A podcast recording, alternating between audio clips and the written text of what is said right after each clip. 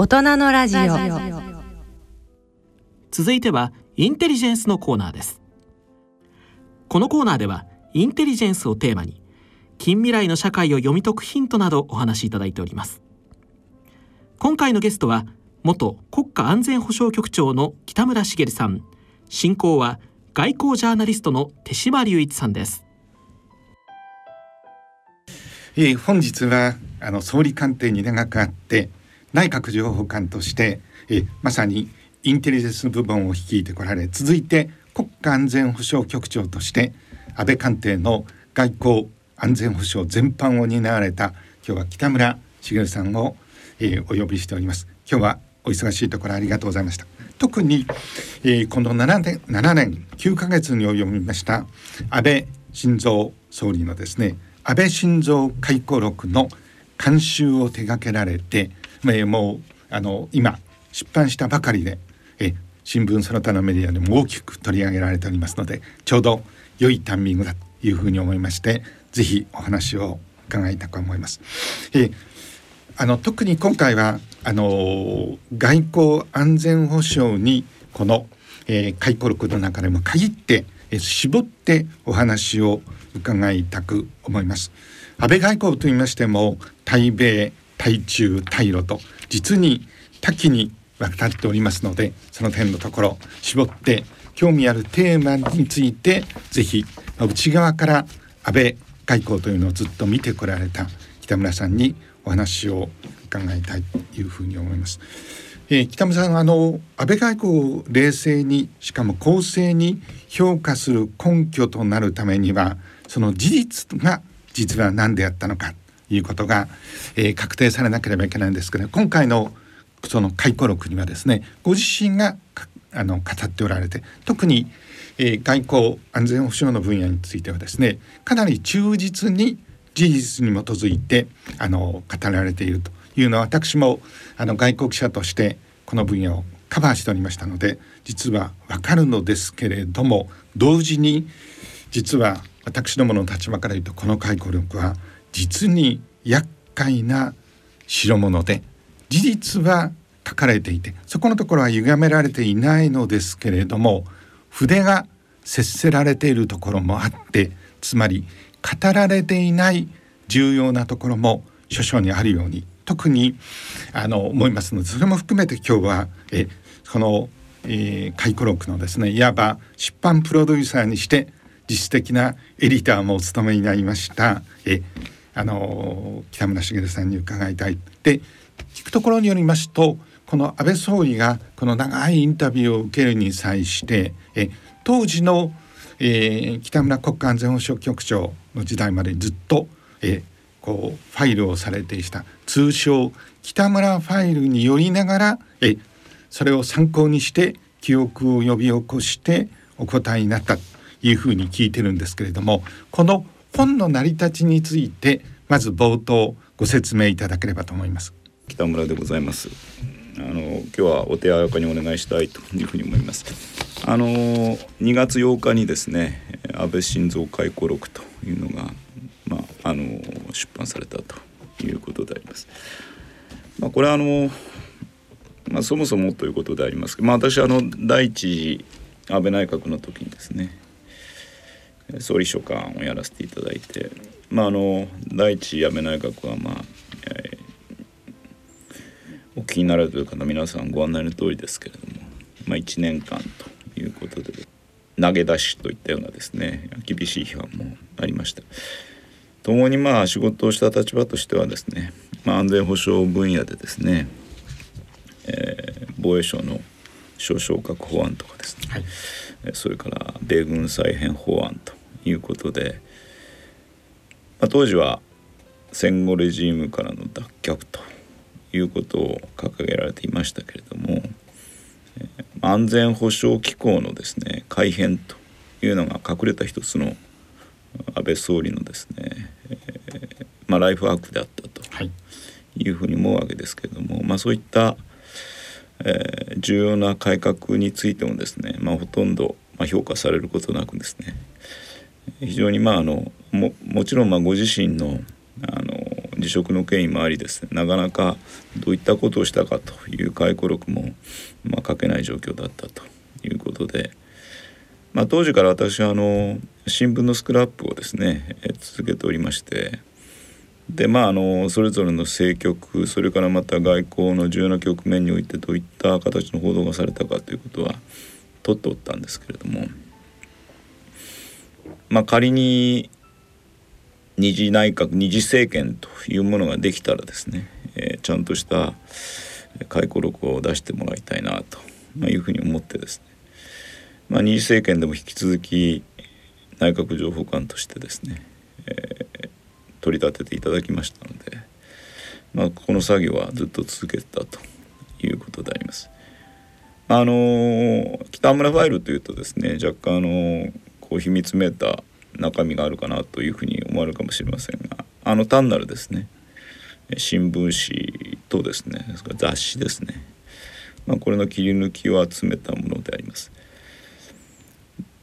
安倍総理が回顧録を出されたいと思った動機っていうのはですねなかなかまあこれは押し上がること難しいございますけれども、まあ、基本的にあの安倍総理にはそういったですねあの資料を作っているということをお伝えしましたしそれからまたまあ二次政権が終わった後ですね、まあ、これさまざまな人からのアドバイスもあったかもしれませんけれども、まあ、あの記憶が新しいうちに、えー、自分のですねあの政権におけるですね記録を取っておこうというお気持ちがあったんだろうと、まあ、いうふうに思います。まあ、そういったことでですね、えー、本にも記載されてますけれども、まあ、18回36時間と、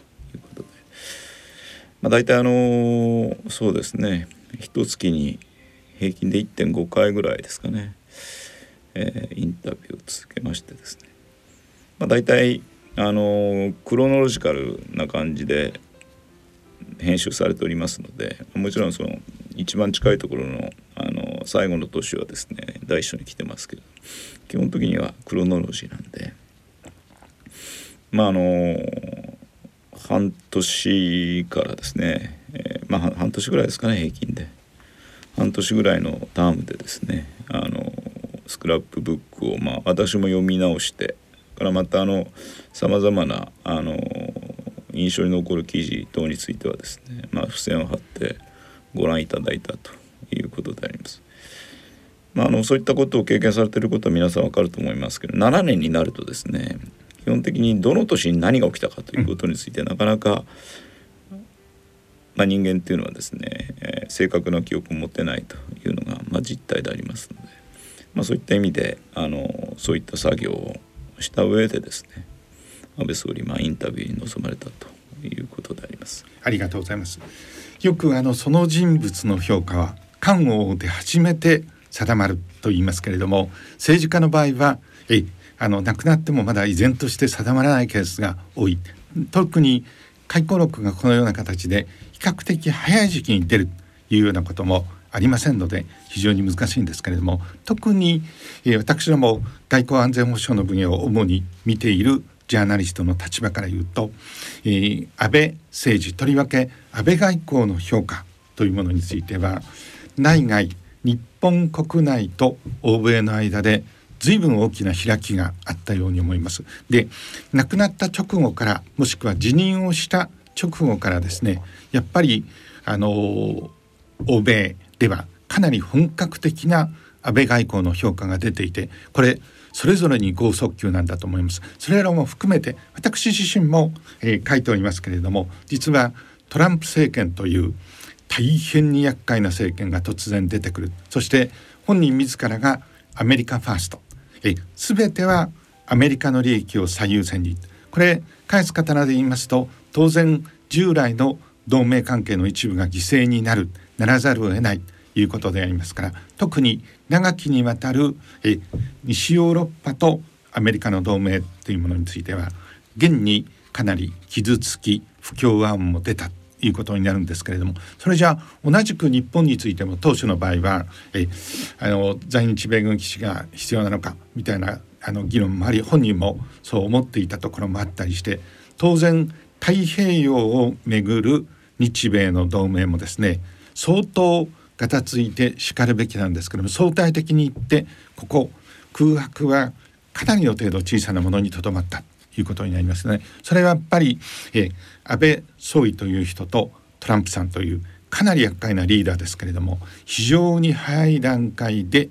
あの個人的なよしみをそしてその空白をさまざまな形で埋めるということがあってその点についてのあの欧米の専門家の評価って大変高かったように思いますけれどもあの内側から北村さんご覧になっていてこの内外のですねギャップの大きさそれはある意味で今回の回顧録をあの編まれるというのの動機の一つにもなったと思うんですがこの点はどうお考えになりますでしょうか？安倍総理の中ではですね、まあ、日米同盟が基軸であるということでありますからこれはオバマ大統領であれトランプ大統領であれですね、まあ、極めて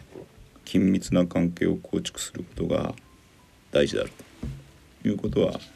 強く思われたと思うんですね。でまああのトランプ大統領になるかならないかということは非常にまああの当時の予測も難しい状況にあったと、まあ、いうふうに思いますけれども、まあ、あのまだですね、えー、当選が確定した段階大統領になる前の段階でですねトランプタワーに行かれたというのは、まあ、非常に英断だったと思いますしからまたあのトランプ大統領という方とですね非常にまああの親密な人間関係を作るということはあのにはですね役立ったんだというふうに思います。でトランプ大統領と安倍総理ということですけどももちろん人間的なケミストリーということもあると思いますが、まあ、私はあの政策的な観点でですね安倍総理の安全保障政策とそれからトランプ大統領のいわゆるアメリカファーストという政策はですね、まあ、ある意味あの相互補完的ということが言えたのかなと思ってます。うん、なぜかというとですねやはり安倍総理はまああの祖父のですね岸信介総理の頃からでありますけど日米関係をいかに対等なものにするかということについてこれにも不信されてたと思うんですね。はい、でその一つの発言形態はあ特定秘密保護法でありですね平和安全法制だということなんだと思います。ですからあのそういったその日米関係を対等化して自らの安全保障についても責任を引き受けるという安倍総理の政治的なポスチャーとそれからトランプ大統領のアメリカファーストといったものが、まあ、ぶつかる形にならなかったということが一つあるということとそれからまたその日米同盟の重要性についてはですねかなりの長い期間ですね、まあ、トランプ大統領といろいろな形で議論をされてですね、えー、トランプ大統領がお持ちになってた日米同盟についてのさまざまなあの疑問もですね、ま、個別的に晴らされていったんだろうと、いうふうに思います。あのトランプ会談が実現する過程で大変興味深いのはやっぱりあの選挙の結果が出る前からですねやっぱり安倍さんはひょっとするとというふうに見ておられた。対するあの外務省はですねやっぱり膨大なこのためにまあかなり命を懸けて追っているわけですから最終盤まで結局のところ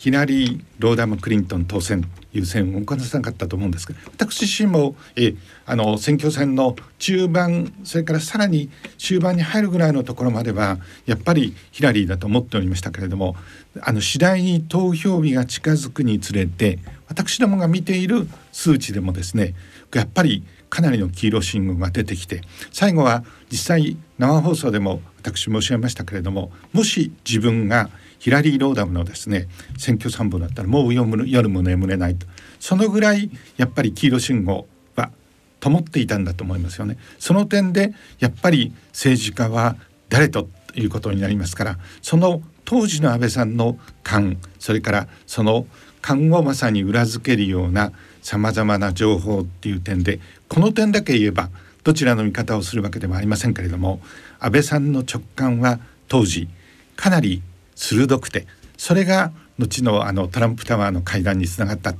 いうふうに私見ておるんですけれどもこの点についてはどう？え？まあ、政治的な緩和は確かにそうですしそれからあとまあ菅前総理もですね、はい、やはり同じような見立てもされてました。ただまあ当時の状況を申し上げるとですね、まあ、少なくとも米国の政権はヒラリーの当選を疑ってなかったんだろうなと思います、はい、それはなぜかというとですね米国大使館で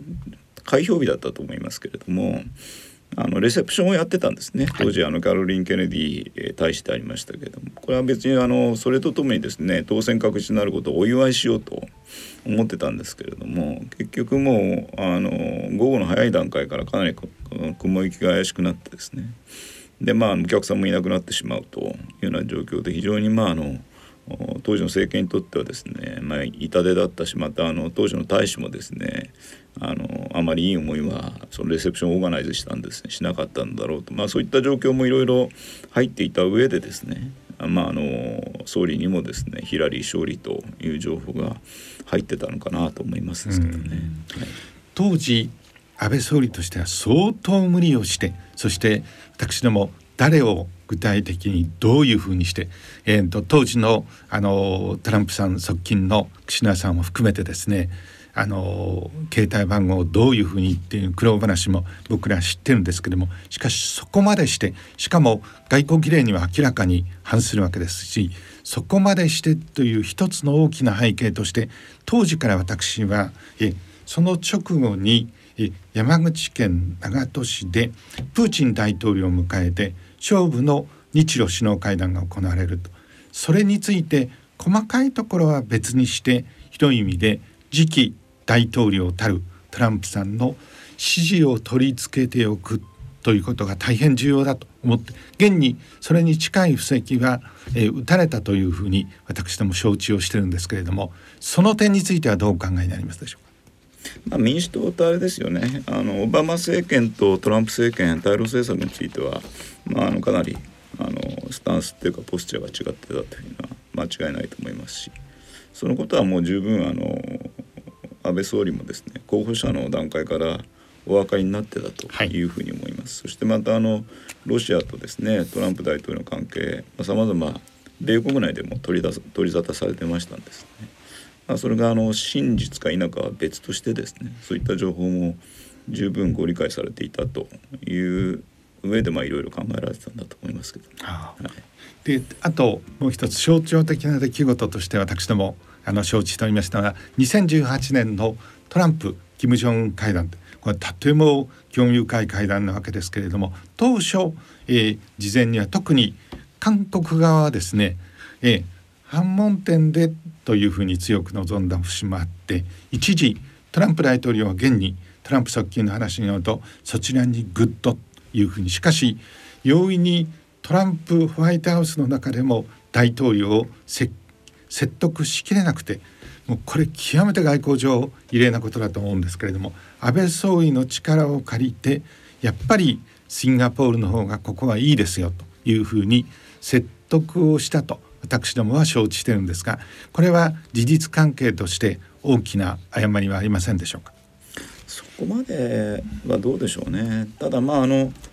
これは私が知らないだけかもしれないんでですね。ただやっぱりあの交渉場所を決定するっていうのはまさにその国のあの貢献にかかる部分でありますから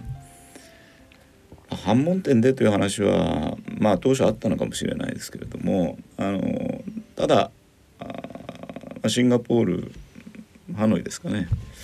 えでのやっぱり会談の場所設定っていうのはやっぱりアメリカが自主的に決定したんだろうというふうに思いますし。ただその時には、えー、トランプ大統領としてはですねやっぱりさまざまな意見があって安倍さんの意見を聞いたのはほぼ間違いないと思うんですけれどもでこのように、えー、安倍トランプ関係は一般的には非常にいいと言われますけれどもどういう局面で安倍さんの影響力が生きたのかというふうに私ども質問されることがあるんですけれどもその時の一つの調査はこれいう。で現にいろんなところでやっぱり安倍さん自身がどう考えているのか。でその通りにするかどうかは分かりませんけれどもトランプ大統領はそれを大変気にしてた。こういうケースっていうのは実は日米関係でもあんまり多くはないと思うんですけれどもえあの個々の事実のところは別にして全体としては安倍さんの意向というものをトランプ大統領はですね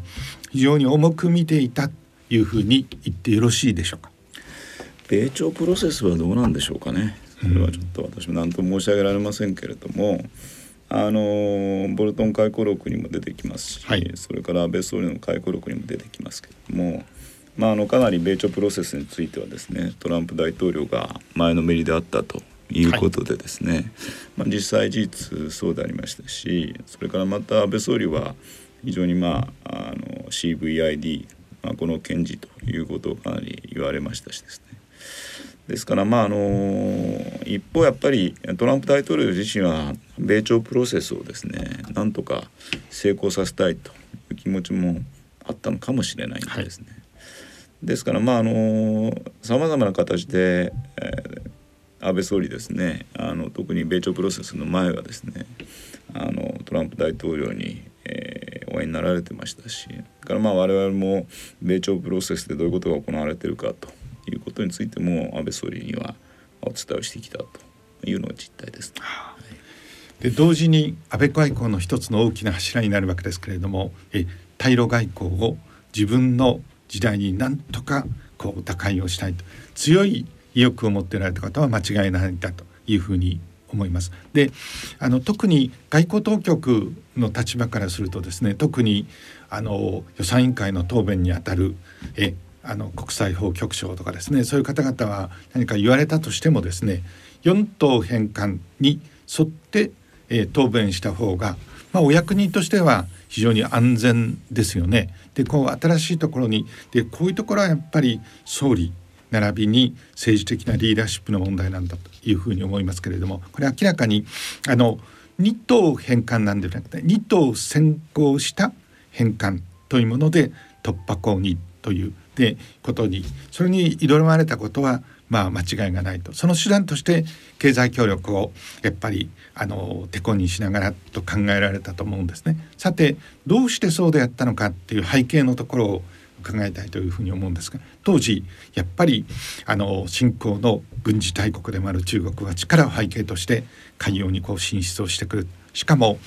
えー、本質的には中ロの関係はえソ連時代も含めて大変やっぱり厳しいものがありますのでしかしえここのところは中ロは明らかにこう連携もしくは接近のということになります。この時にあの中国との間では大変大きな問題がありますけれども対ロシアとの安題っていうことになりますと北方領土問題というトゲさえ抜いておけば本質的に大きな戦略上の懸案っていうのはないように思うと。それやっぱりそれを抜いておくことが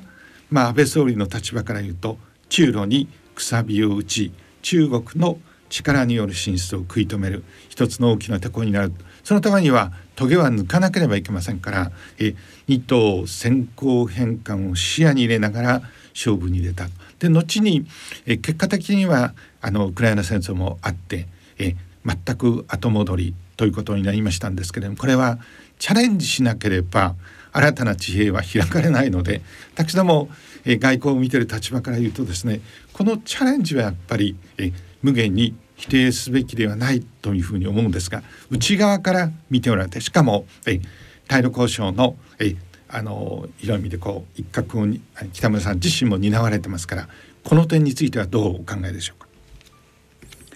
私あの、まあ、もちろんその高邁なですねその戦略的な意図っていうのもまあ一部あったかもしれませんけれどもやはり中ロ間にくさびを打つっていうことが本当に可能かどうかっていうのはご本人もそこまで考えられたかどうかっていうのはあると思うんですね。うん、もちろんそのそういう結果になるかもしれません。はい、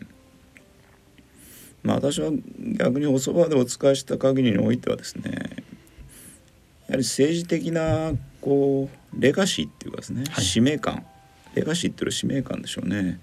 に根ざしてる部分が多くてそれはその特に岸信介総理のですねあのレガシーっていうものを受け継ぎたいって気持ちがあったんだろうと思います。はい、で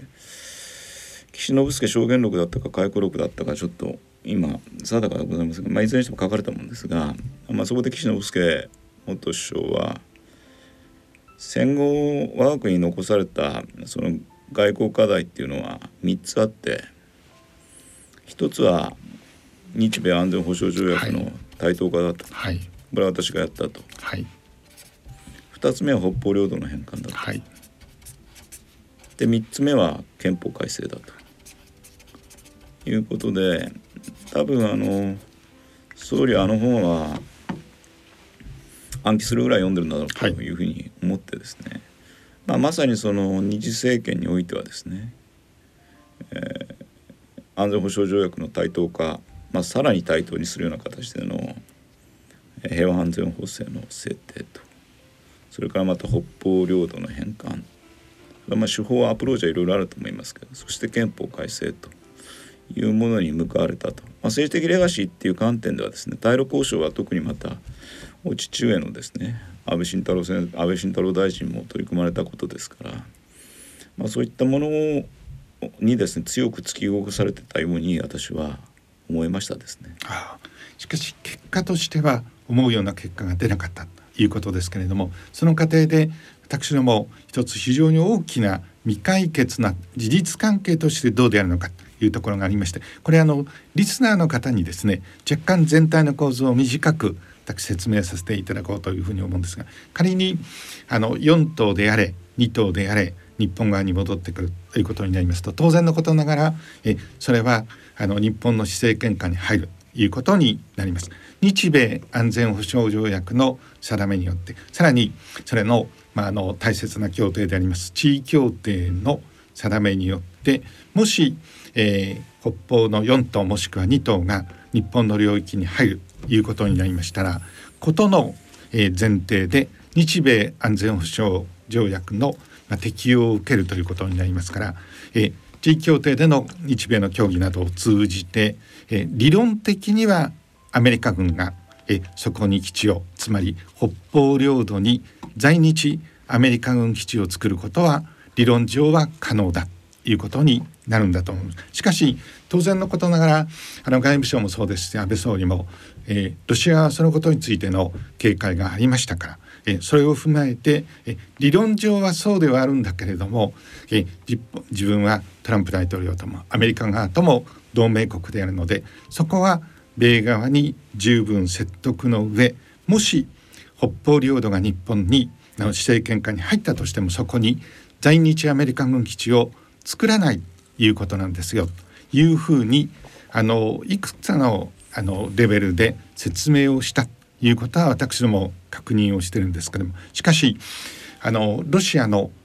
北方領土問題について大変あの後ろ向きのって言いますか。え強硬なこれは情報機関がその一番最強硬派というふうに言っていいんだと思いますけれども。えこれあの前段のところの一般論を捉えてですね。えつまりあのもし北方領土が帰ってきた場合にはそこに、えー、あの日米安保条約の適用によって在日アメリカ軍基地がというような一種の大変にあの僕としてはまああの北村さんまさにご専門家なんですけれどもえあの情報戦略としては相当高度なえ対日工作が行われたようにも思うんですけれどもここのところなんか本来ならばこの、えー、安倍晋三回顧録の中でですね私ども外交ジャーナリストとしてはもう少し読みたいというふうに思うんですがもとより当然書かれていませんよね。そこのところなんかは、えー、どうでしょうか、えー、監修者の立場として、えー、書こうと思ったのか初めからそのことは全く想定しておられなかったのか。歴史の証言としては非常に重いものがあるように思うんですが。その点はですね、はい。外交上の機密文書としてですねクラッシュファイされてそういう中身があるということがですね実はその中身が本になってるんですね。はい、まあ、したがって開示された情報です。したがってロシアも十分知ってるとい。うことなんでですね。ですからあのそこはもう前提としてお話をするということですから一つあの開示された情報で本になっているというのはロシア側日本側。日本側です。はい。日本の本です。はい。でこれはあの日本の本ですからいやおかしな話ですよ。はいあの公文書としてはクラシファイされてるんですけど、はただ本になってるんです。で当然情報としてはその本をあのロシア側も読んでるですからだからそこは多分彼らはよく知ってるんだと思いますね。ですからそれを前提としてどういう交渉をするかということをまあいろいろ考えられたんだろうと思いますけどね。これは全体としてこの,、えーあの安保条約の北方領土の適用もしくはそれをめぐる日米のやり取りを含めてですねこの安倍対ロ外交の一つのつまずきの石となったのかそうではないのかそこはどうお考えでございましょうか？まあ、ご自身、あの特に米ロ関係を中心にですね、はいまあ、あの非常に状況が悪化したということも中でおっしゃってますし、はいただまあ私は思いますけれども安倍外交ですけれどもですね、まあ、あの一般的には非常にタカ派的だというふうに見られてますけれども、まあ、例えば今防衛費のですね対 GDP, GDP 比2%ってはいいうのがございますけれども、安倍政権下において防衛費の対 GDP 比っていうのは、まあ、防衛費は上がりましたけれども、まあ、実はあの経済成長もあったんでですね比率に行くとなかなかですねあの NATO まで届くわけでもないしななかなかそれが言われたら困るなっていうことはあったんだろうと、まあ、いうふうに思います。でまあこれはあの外交の対比ってことになるかもしれないですけれども、まあ、我が国の周辺っていうのは非常にあの難しい隣国が多いですね。えーロシア中国はい。北朝鮮、まあ韓国も当時は結構大変だ今より結構大変だったですけど。まあそういった中でのその抑止力っていうものについてですね。やはり武力に頼らずにいかに安定的な形での関係を構築するかってことはやっぱりロシアとも中国とも、まあ、北朝鮮はなかなかうまくいかなかったのかもしれないですけれども、まあ、韓国とも追求したということなんだろうというふうに思います。まあ、そういった意味であの安全保障っていうのは抑止力とですねそれからまた隣国を中心としていかに安定的な関係を構築するかってまあ国家安全保障局長っていうのは誰がなってもこの2つしかやることはないんだというふうに私は申し上げてますけれどもまさにそういった意味で安倍政権っていうのはですねあの抑止力武力に頼るというよりはですねむしろそういった方向でのですね外交的な努力隣国との安定的な関係を形成するということに非常に注力されたんです。でもそこはまさにそのリーダーとしての力量が出るところだということで、ご自身がそういった能力があるということも十分お分かりになってたんだろうというふうに思います。でそれはまたあのさらに言うとですねあの民主主義的な価値というものをですね体現するような形での同盟国同志国との間のですね重層的な関係の構築ということでまあクアッドはまああの当時はあ首相間のものはじ実現できませんでしたけれどもそれからまた自由で開かれたインド太平洋ということでですねいかにその民主主義的な価値を要するにその衝動することによってえーその価値にですね共鳴する国をですね、まあ、あの結集していくかということにご尽力されたんだなというふうに思いますですね。特に第一次安倍内閣の引き頭で電撃的に中国韓国まあ順番は韓国中国ですけれどもそこでえあの全体としては右派の政治家というふうに思われていたんですけどまさにそういう人があのこれまで5年以上首脳会談ができなかった日中関係を安定軌道に乗せるというようなところはまさに安倍さんの真骨頂でもありますですよね。で特にこの回顧録の中にもありましたんですけれども習近平国家主席とこうお話をした時に安倍さんともし自分がアメリカに生まれていればえやっぱりこうあの政党組織を通じて権力をいうことでありますから自分はやっぱり民主とか共和党に入ってそのあのまさに政党の、えー、活動家を活動を通じて権力の座をっていうあれはあの全く普通の指導者ならば安倍さん以外にはちょっと言わなかったかも。しれませんし現にその時の中国側の高官の表情について私、えー、聞いたことがあるんですけどもちょっとこわばっていたというふうに言えますからそれ回顧録の中ではとても面白いくだりだというふうにあれはここはまああの北村さんのお話ではクラスファイ本来ならば国家機密の、えー、カテゴリーで当初はあったのかもしれませんけれどもこれは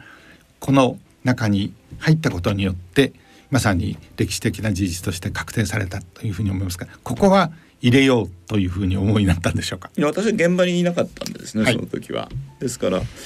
まあ、一つのこの回顧録のですねあのスタンスっていうのは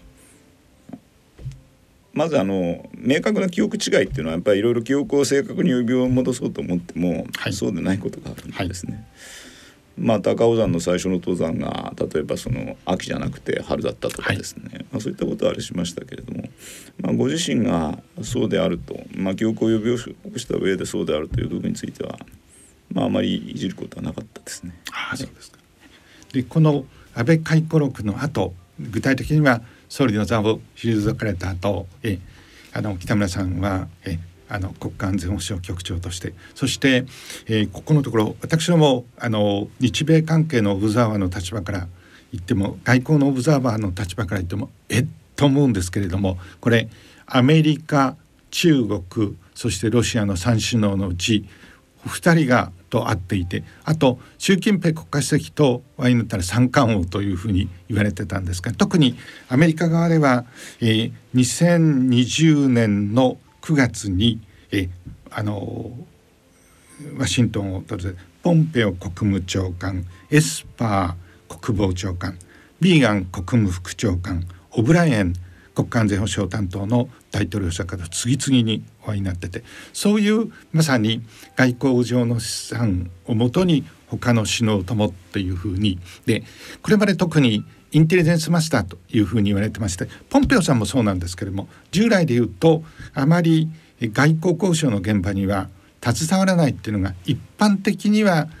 原則であったように思うんですけどもここのところ随分変わってきてますよね。でご本人としてはこの一連のところかなり重要な会談をしかも儀礼的なものではなくて substantial なかなり内容のあるそれは将来30年経った時にですね外交文書の公開で私ども読めるというふうに思ってよろしいでしょうか？それ読めると思います。あのまあ、あの時はですね、はい、安倍内閣から菅内閣に変わりましたんで、はい、まあ、もちろんその菅総理のですねあの訪米というものも視野に置きましたけれども、まあ、あの安倍総理のあの辞任自身もですね、はい、そんなに米国にとっては予測してた内容ではなかったんだろうということがありましたんで、まあ、とりあえず、まあ、我が国のですね外交それから安全保障政策にまあ大きな変更はない、まあ、実際これはあの、はい、菅総理自身もですねその通りおっしゃっておりましたので、まあ、まずそれをあのそれぞれのですねあの司司っていうかまあ DOD も State も、はい、まあ、そうですけれども、まあ、そういったところに伝えに行くっていうことが大きかったんだろうというふうに思います。あの誰と会うかっていうのはいろいろなことがあるんですけれども、まあ、ビーガンさんはそもそもあの北の関係のですね交渉官やられてて、はい、そのまま上がったということもありますし、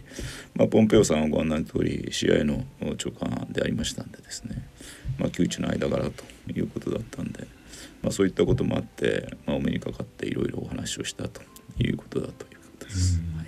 まあやっぱり安倍さんが亡き後っていうかあの退陣をした後そこに一種の空白は生じてましたしあのアメリカ側としても不安に思った中でさまざまな形でそれをこう埋めてくれたその意味は大変大きかった。あの時もでもあの割と早いタイミングで行くということは、はい、菅総理にお伝えしましたけれども、はい、菅総理もまあぜひそれは言ってくれということでおっしゃっていただきましたんで、まあ、それであの行かせていただいたということでそれぞれまああのエスパー長官ともそうですけれどもあの中身のある会談ができたというふうに思います。はい、はい、えもう少し具体的な内容を聞こうと思うんですけれどもそれはえ classify えまだ機密なんでしょうから。え それでいやまああのいろいろなことを話しましたよ。それはもちろん、はい、あの地域情勢っていうことでですね、はい、とりあえずまああのなんていうんですかね。その時々の我々の置かれてる安全保障環境については、まあ、一通りなぞりますんでですね。はい、で今あのインテリジェンスあの、はい、り抜かれた国家が生き抜くための情報というふうに言っていいと思うんですがそれが非常に重要。ただし日本はそういう分野で長く人材を出してきませんでしたのでところが北村さんのように内閣情報官をそれ以前はあの、えー、警察庁ですね、えー、あの警備の分野をずっと外事課長もというそのご経験をそして内閣情報官としてもそして続いてその内閣情報官組織も束ねるような国間安全保障局長として貴重な経験を。その間で対テロユニットという、えー、これあまり外では目立ちませんけれども、えー、テロ防止のためのまさにインテリジェンスネットワークを築かれるというようなこともありましたしえあの経済安全保障というこれとても難しい分野でえ新機軸をいうような実績を残されたんだというふうに思います。そういうお立場から伺いたいと思うんですが日本は G7 先進7カ国の中で唯一対外情報機関アメリカでいうと CIA イギリスでいうと MI6 そしてイスラエルでいうとモサドのような対外情報機関を唯一持っていないと、まあ、日本でいうとあの核とか、えー、空母機動軍みたいなものはありませんから国家としてその種の基盤がない。だとすればなおのこと今年はうさぎ年ですけれども長い耳をというのが必要なんですけれども国家としてそれをまだ持っていないというただそういう章にあってあのこれからの日本は過去半世紀はそれでかろうじてなくて済んだのかもしれませんけれども今後、え半世紀そういう機能がなくて日本が国家として生き延びていけるのかどうかという岐路には差し掛かっているんだと思います。でさっきあの申し上げたような非常に貴重なポストをずっとしかも長く歴任をされてきたお立場として対外情報機関もしくはそれに代わるようなえあのものっていうのはえ現在の日本のあの国家として持つべきなのか持つ時にはどういう課題が必要なのか人材がいるのかというようなことを最後にぜひ伺いたく思います。あの長い耳の話はですねあの坂田防衛庁長官がおっしゃって後藤田さんがそれ引いてるんだというふうに記憶してますけど、まあ、あの私は基本的に国の形っていうか、まあ、安全保障っていうのは、まあ、ダイムで形成されてるというふうに言われてます。でまああのディプロマシーインテリジェンスミリタリーエコノミーですね。でまあ一般的に我々安全保障っていうとまあミリタリーとそれからまあディプロマシーということになるんだろうというふうに思いますけれどもあの国の形っていうのはやっぱそれぞれだと思うんですね。で米国はご案内の通りあの空母打撃群が9個あって原子力空母11隻あるわけですから、まあ、言ってみればあのパワープロジェクションがですね世界中に可能な国であります。はい、それからまたあの英国はまあ MI6 っていうかですねあのシークレットサービスっていうかまああのそういったとこございますけれどもこれもまああの大英帝国というものがあってまさに日の沈まぬ国だったわけですね。まあ、そういった伝統といったものがあるということなんで、まあ、そこはやはりちょっと我が国とは違うんだろうなというふうに思います。でまあ我が国はやはりあの戦後ですねあの現在の憲法に規定される形でですね防衛についても専守防衛これは今も変わってません。えーまあ、エコノミーという部分が若干肥大化したのかもしれませんけれども先ほどあの CTUJ の話も出てきましたけどやはりあの法人がですね海外で、まあ、生命身体のですね危機にさらされる、まあ、こういった時に国として何もできないのかと。いうことはやはり国の形としてはよろしくないと。いうことでですね。まあこれもいずれもあの安倍内閣下で発生した事件ですけれどもアルジェリアの法人人質事件それからまたシリアにおける法人人質殺害事件と。いうものがあってですね。これもまあ非常にあの尊い犠牲が出たわけですね。はい、まあ、少なくとも従ってですねアイシルのような、えー、国際テロについてはですね国としてですね情報収集をし法人の、まあ、安全といったものを守らなければいけないという形で、まあ、CTUJ が設置されたということであります。はい、あの対外情報機関がまあないという形で、まあ、あの大体ですね我が国においてはその情報機関がないとか対外情報機関がないとかいう、まあ、こういうレッテル貼りがですね、まあ、あのなされるわけですけれどもただ国としてですね存立する上においてですね先ほど申しましたそのインテリジェンスの部分がですね存在せずして国家としては存立しないというふうに思います。ただまあそこはあのどこの国どこの機関に所掌されるかという部分においてですね我が国の情報機関の在り方っていうのは情報をもっぱらにする行政組織っていうのはないですね。まああのインテリジェンスコミュニティの中核組織と言われている、えー、防衛省外務省警察庁公安調査庁。これぞれそれぞれですね純粋な情報機関じゃないです。本来的な業務といったものがあってですね。まあ、外務省であれば外交といったものを行うにあたってですね、まあ、正確な情報が必要だということで、まあ、在外交換を通じてですね、まあ、あのさま情報を取ってる防衛省においてはですね運用上のですね、まあ、あの任務といったものの全くを期すという観点でやはり情報が必要だと。まあ、警察公安調査庁、まあ、それぞれ、まあ、あの警察は警察法それから警察官職務執行、まあ、ポリスインテリジェンスということで、まあ、主として国内情報ということになるんだろうと思いますし公安調査庁は破壊活動防止法それからまたオウム新法に対するオウム新法ですねこれに基づく団体規制という権限があって、まあ、その過程での情報収集が必要だということでありますから。まあ、あの情報をもっぱらにする機関がないということは確かでありますけれども情報機関がないかというとですねそれはそんなことはなくてやはりむしろそのそういったさまざまなあの機関がですね収集した情報といったものを、まあ、いかに集約していくかそれからまたその政策決定者とですね、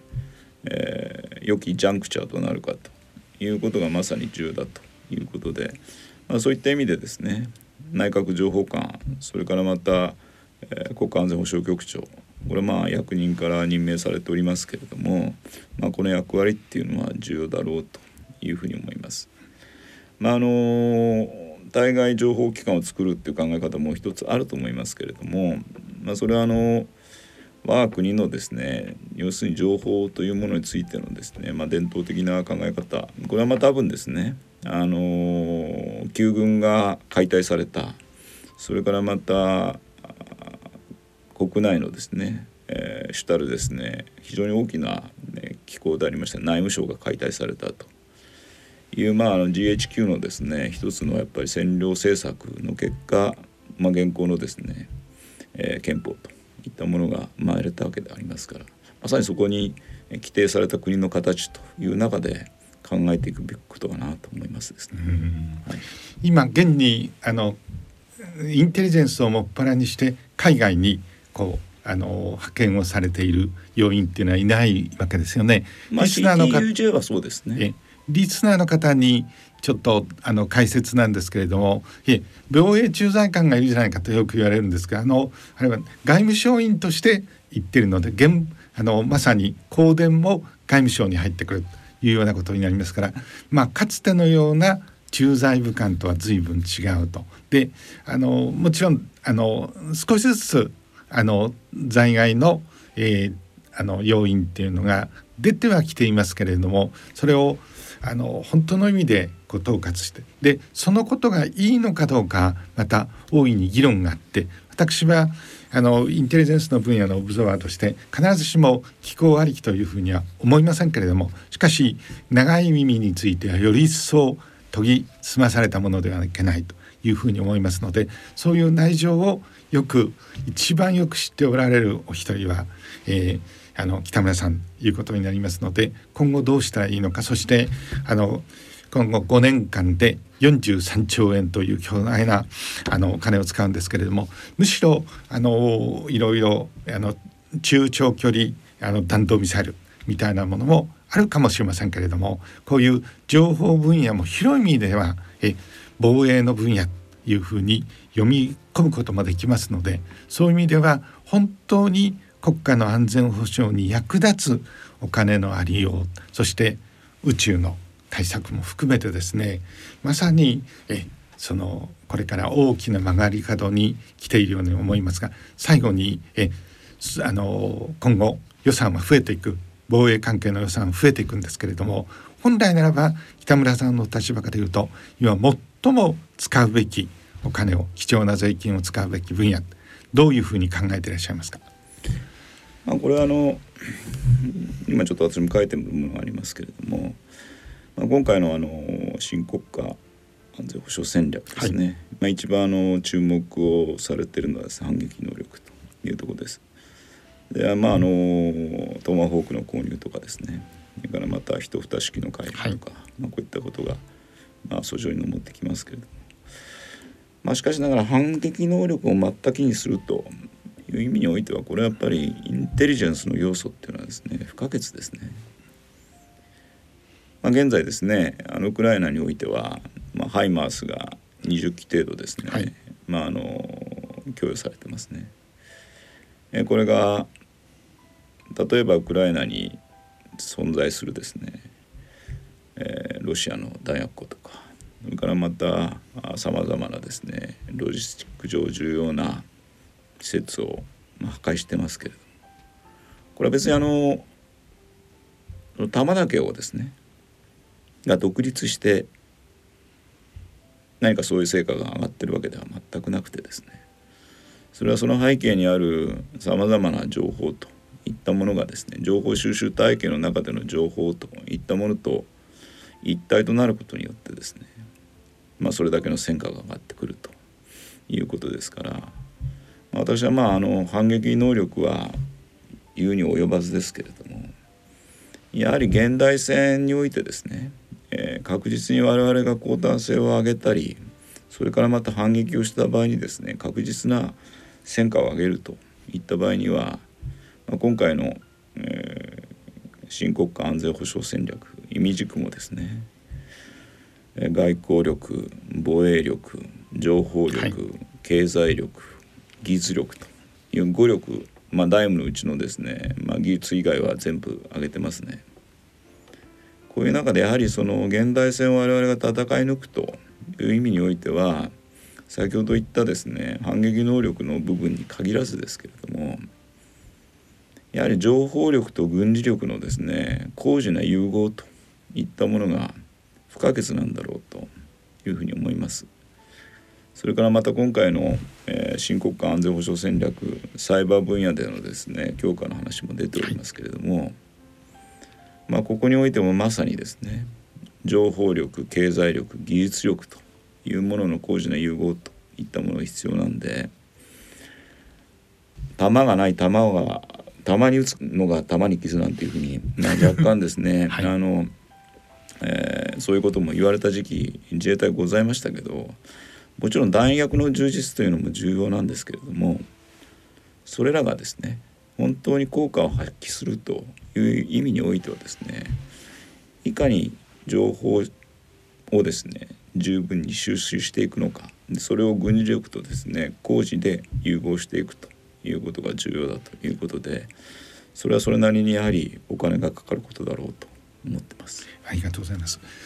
よく、えー、インテリジェンスオフィサーに、リタイアなしというふうに言われますけれどもまさに日本のインテリジェンスの中央山脈を北村さんはこうずっと歩んでこられたということになります。今も積極的な情報発信にお努めですけれどもそういう新たなインテリジェンス本当の真の意味でのインテリジェンスのありようはどうであるのかということについて今後も大いにあのご提言をいただければいうふうに思います。なるべく喋りすぎないように努力したいと思 います。僕の立場から言うとあと一歩踏み込んでいただければというふうに思うんですけれども、今回はそういう大きな制約の中でえあの率直にお話をいただきまして大変ありがとうございました。ありがとうございました。どうも。